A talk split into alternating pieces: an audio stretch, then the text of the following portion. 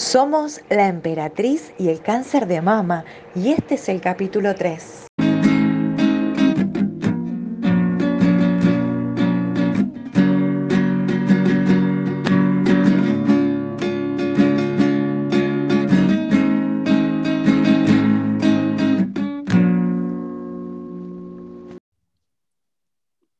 Hola chicas, ¿cómo están? ¿Cómo están en este tercer capítulo? Buen día, Agus. Bien, muy bien. ¿Cómo andan? ¿Bien? Hoy nos toca, hoy nos toca, ya hablamos del diagnóstico, ya hablamos de la primera visita al oncólogo, y hoy nos toca tratar un poco un tema que no es visible, ¿no? Que es el tema de las emociones. Que la verdad es que tenemos un montón de emociones durante todo el proceso, ¿no? Eh, todos la tienen, pero nos pareció importante. Eh, contarles que nosotras también las tenemos, las tuvimos, ¿no? Y que incluso hoy seguimos, ¿no? Con, otro, otro conjunto de emociones, ¿no? ¿Cómo, ¿Cómo se están sintiendo hoy? ¿Cómo estás, Cami? Bueno, pues eh, justo hoy que, que, estamos grabando este capítulo, yo estoy un poco, un poco muy ansiosa porque tengo, bueno, controles próximamente y los controles, bueno, como ustedes saben, generan esta, esta sensación de un poco de, angustia, vuelven los miedos, casi que es como volver al trauma, ¿no? Entonces vi que justo es difícil contestártelo en una palabra porque no existe un término, entonces vi durante el tránsito que en inglés sí existe una, un, un, término y utilizan el término anxiety y a mí me pareció muy bueno porque unen el scan con la ansiedad, entonces no, no sé, me gustaría tener una palabra para poder decir, mira, hoy me estoy sintiendo así. Bien, bien. Bueno, tenemos que inventarla, entonces. Yo creo que sería un gran Flor. de la comunidad. Flor, ¿se te ocurre algo? Sí, pensaba que tendría que ver algo con, con scan, ¿no? Por, como escanear el cuerpo. Bien. Eh, Bien. Bueno, a mí, a mí se me ocurre como mezclarla con esto de la ansiedad que dice Cami, ¿no? Y scan como en español es tipo control, ¿no? Entiendo, no sé nada de inglés, chicas, pero tipo controlciedad. Espectacular, espectacular. Me gusta. Entonces, controlciedad. En resumen, hoy estoy sintiéndome, tengo controlciedad. Me encanta. y los próximos días hasta que tenga el resultado de los exámenes. Más, más, a, la décima potencia. Total, va a ir subiendo, bajando, pero estoy en, en esa emoción, en esa mezcla de emociones, sí. Nivel 1, nivel 2 y nivel 3 de control ansiedad. Ah. nivel 2, nivel 2. Che, Flor, ¿y vos cómo estás? ¿Qué tal estos días? Bien, la verdad que muy contenta y agradecida porque, bueno, hace tres días que estoy operada de, la reconstrucción de la mastectomía derecha, así que muy contenta, en paz, se podría eh, decir. estrenando, estrenando, estrenando partes del cuerpo nuevas. Sí, haciéndome las curaciones, pero bien, contenta, estoy, estoy feliz, me siento feliz hoy. Bueno, re bien, chicas. Bueno, yo estoy medio dormida, pero no sé si, no sé si puedo identificar una emoción todavía, pero, pero no, estoy tranquila, estoy tranquila y estoy contenta porque, porque bueno, va pasando el tiempo, ¿no? Bueno, octubre fue bastante duro. Eh, bueno, ya lo hablamos la otra vez, pero ser protagonistas de octubre y demás fue bastante pesado. Eh, y bueno, se termina, ¿no? Se está terminando.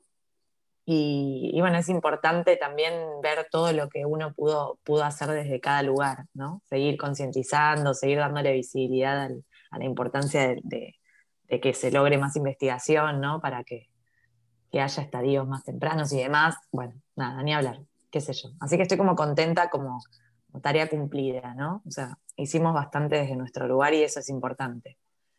Chicas, ¿y qué, y si pudieran decir, bueno, a ver, hacer una lista de, no sé, de dos o tres emociones que sintieron durante todo el proceso, ¿no? Eh, durante todo el tránsito por la enfermedad. ¿Cuáles serían? Uf, mira, yo, yo creo que es una montaña rusa de emociones porque si me pidieras dos o tres, no, es muy difícil. Tengo como 200 porque de verdad va en un rango desde, la, desde el miedo, pánico, eh, más brutal, digamos, hasta la felicidad, esperanza, porque uno celebra, pero a la vez, a la vez tiene una especie de duelo.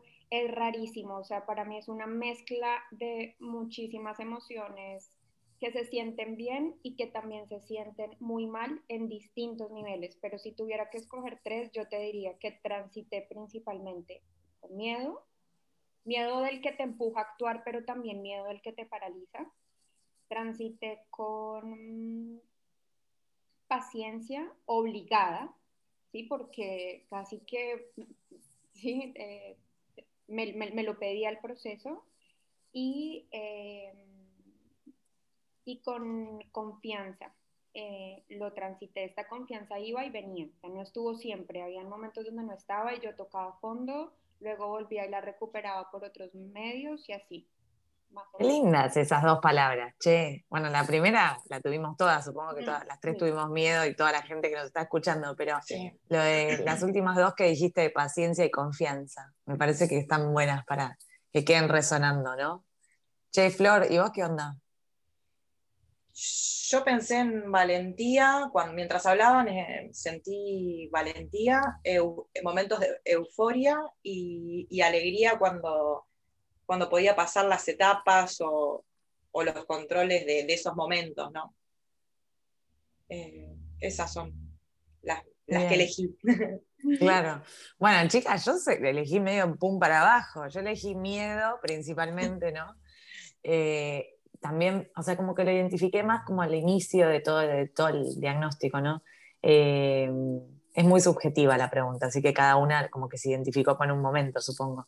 Después eh, hubo momentos en que sentí mucha culpa, ¿no? Como que me culpé, bueno, ¿por qué yo tengo cáncer? ¿Qué hice yo? Y después enojo, o, no sé si enojo o envidia, o sea, no, no, es una envidia, no sé cómo explicar, pero ayer yo lo, comentaba en un vivo, o sea, ¿por qué a mí, por qué yo soy esa mujer de las ocho que van a despertar un cáncer en su vida. O sea, eso, no es envidia, porque no es que uno desea que el otro lo tenga o lo desarrolle, pero es como decir, ¿por qué yo? ¿Por qué yo tuve que ser esa uno? ¿No? Entonces es como un enojo, un enojo con mezcla de, no sé, eso.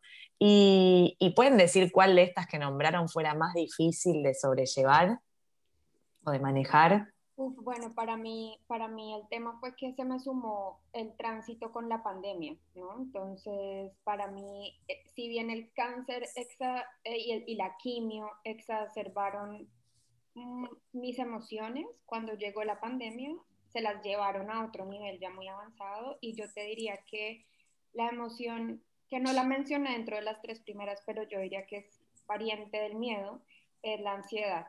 O sea, yo desde que esto empezó y probablemente desde antes ya era una persona ansiosa, pero aún hoy eh, tengo que lidiar con, ella porque me acompaña diariamente.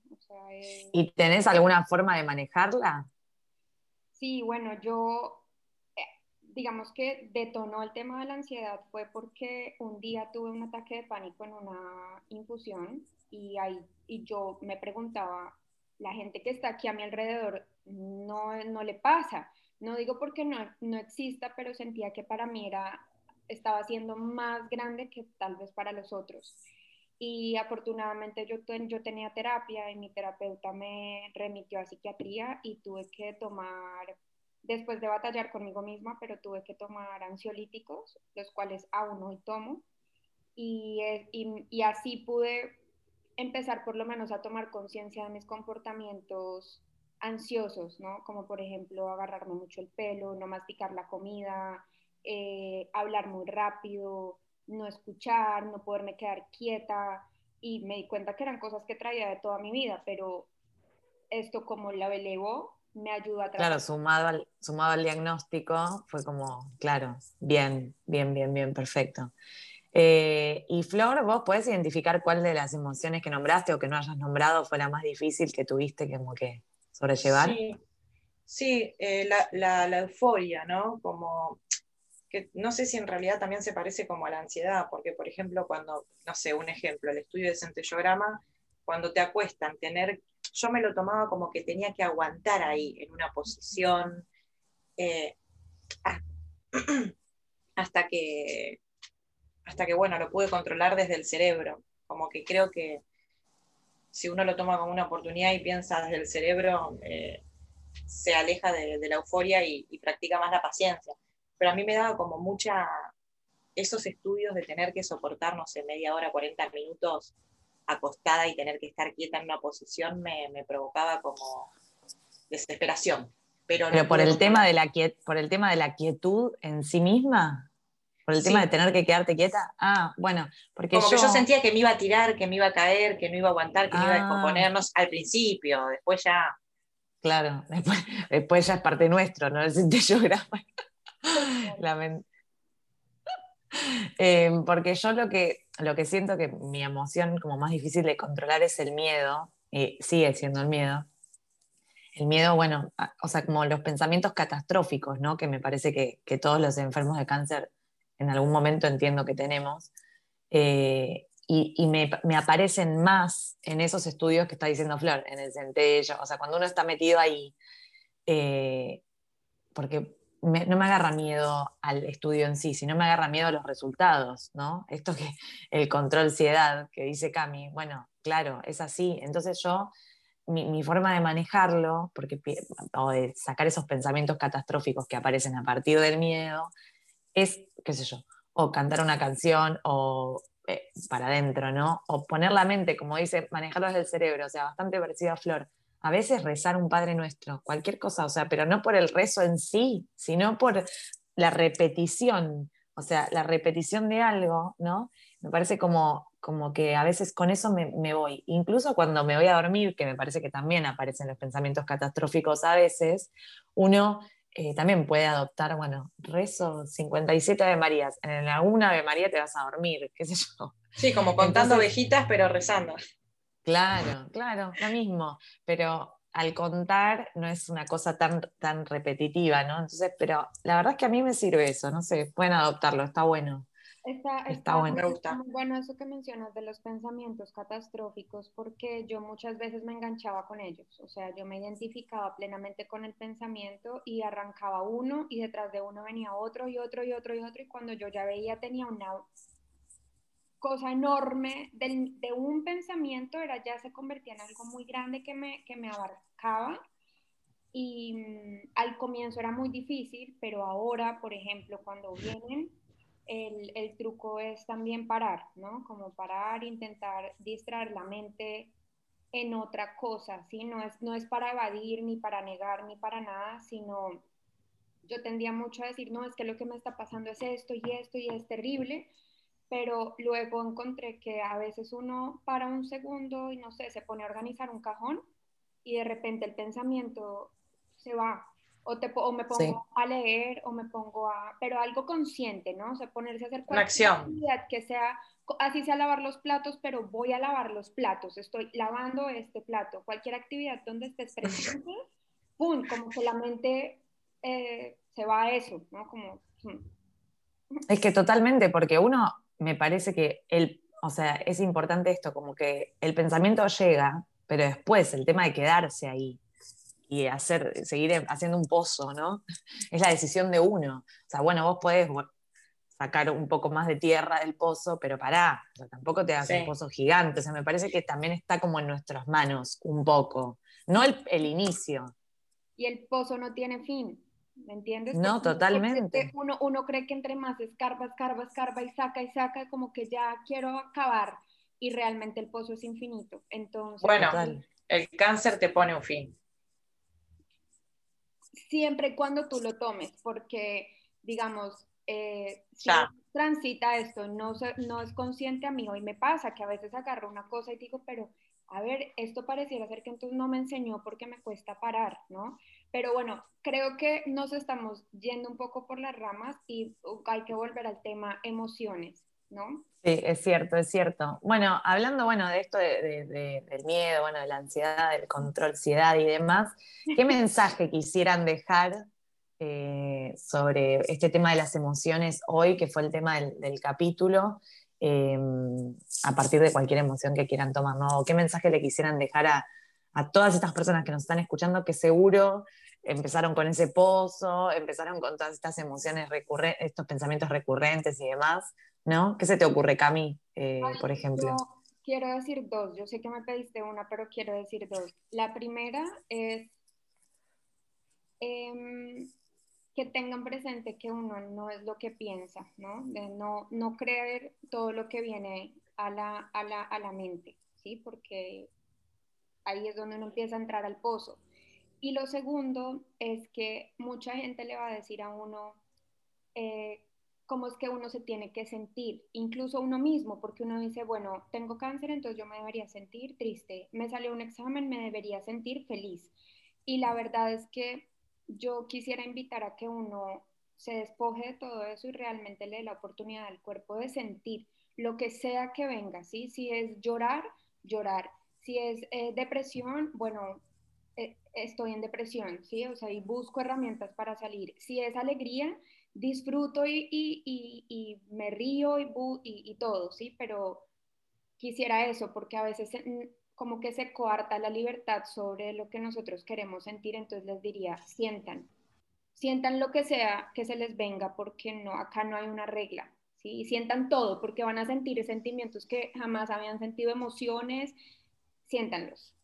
Claro, permítanse sentir sin culpa, ¿no? Claro, como, y no intenten describirlos o ponerlos en un concepto de yo me siento así, yo estoy alegre, yo quiero ser... Categorizar. Yo quiero ser... Ta no, a ver, porque a veces el sentimiento no viene uno, la emoción, sino que vienen como en una unión rarísima, varias al tiempo. Entonces, si nos ponemos a querer definirlas, no nos estamos perdiendo. Entonces, sintámoslas, o sea, sintamos. Si es miedo, bueno, tengo miedo y se vale tener miedo, o sea, claro, se vale todo, se vale en verdad sentir todo lo que uno sienta. Bien, bien. Flor. Mi sugerencia es practicar, aprender desde el presente a registrar el cuerpo. Eh, lo, lo, solemos subestimar, como que el cuerpo no tiene mucha importancia. Si no me duele la panza concretamente, no, o sea, no me avisa nada. Pero, por ejemplo, yo aprendí que si me sudan las manos, me tengo que relajar, hacer una meditación, digo, aprender como a registrar el cuerpo y tomar los pensamientos como nubes, nubes que pasan y que yo agarro la que me conviene agarrar y la que me va a hacer bien para, mi misión de vida, para mi objetivo de, vida, para, para, el bienestar propio y por ende de la sociedad. Esa es mi sugerencia, registro del cuerpo y las nubes de pensamientos de, dejarlas pasar. Están buenas. Yo, yo pienso que, o sea, esto me suma a las chicas de, aceptar, ¿no? Y tomar el, lo que a uno le haga bien en ese momento, ¿no? Pero yo pienso que, el miedo, que me parece que es el sentimiento que a mí me, representa más, a mí, ¿no? Y, creo que a mucha gente eh, me parece importante que aprendamos a convivir con ese miedo, o sea, no ocultarlo, ¿no? Sino visibilizarlo y decir, mira, tengo miedo, pero yo creo que todo el paciente oncológico va a tener miedo eh, de acá en adelante. Entonces la idea es como ver eh, de qué forma eh, aceptarlo y aprender a convivir con él. O sea, no podemos enojarnos por tener miedo, lo vamos a tener enojadas, no enojadas. O sea, es como amigarse, ¿no? Entonces yo siempre digo, bueno, ¿sabes qué? Yo cuando me dijeron que tenía cáncer, la verdad es que tuve miedo a morirme, pero después dije, bueno, voy a empezar a caminar y ver de qué manera afronto esto. Entonces siempre digo como que caminar con ese miedo, agarrarlo de la mano y bueno, empezar a caminar. Vemos de última qué pasa, pero no lo oculto, lo tengo al lado mío. Esto me parece como... Sí, yo, yo quiero agregar... Las dos caras. Quiero, quiero agregar a lo de Flor también que esos pensamientos que están ahí como nubes, uno no es responsable realmente de esas nubes, porque esas nubes a veces son el resultado de muchas cosas que escucho, veo, que andan por ahí y que entran a nosotros a veces sin darnos cuenta, pero sí somos responsables de elegir esa nube. Entonces yo me encontraba muchas veces con que elegía la nube que me hacía tirarme abajo. ¿no? De todo va a salir mal, yo voy a hacer, claro, como ya fui la 1 en 8, entonces ahora voy a ser a la que me va a salir todo mal, mejor dicho, ya todo mal. Y luego de mucho tiempo fue que vi, ¿y yo por qué siempre agarro la misma nube? O sea, ¿qué pasa si yo empiezo a agarrar la otra, no? Y me costó, y no es un tema del cáncer, esto es un tema de mucho tiempo atrás, o sea, cuando yo me fui a cuando yo era chiquita, siempre agarraba la, la nube negra, por decir algo, como que... Claro y, ahí es donde yo ahora, gracias a que por lo menos con el cáncer identifique estos comportamientos súper nocivos y autodestructivos y, y, va más allá del cáncer, o sea, es, es eso, eso quería eh, agregar. Es cierto, está buenísimo. A mí me parece que con eso podemos cerrar, como pensar en esto, en que no somos responsables ¿no? de las emociones, pero sí de lo que, de lo que hacemos con ellas, ¿no? De esto de qué nube, qué nube elegir, ¿no? Así que chicas, un placer como siempre. Esperamos a todos que están del otro lado les haya gustado y nos vemos en el próximo capítulo. Chao chicas. Las quiero. Chao. Esto fue el capítulo 3 de La Emperatriz y el cáncer de mama.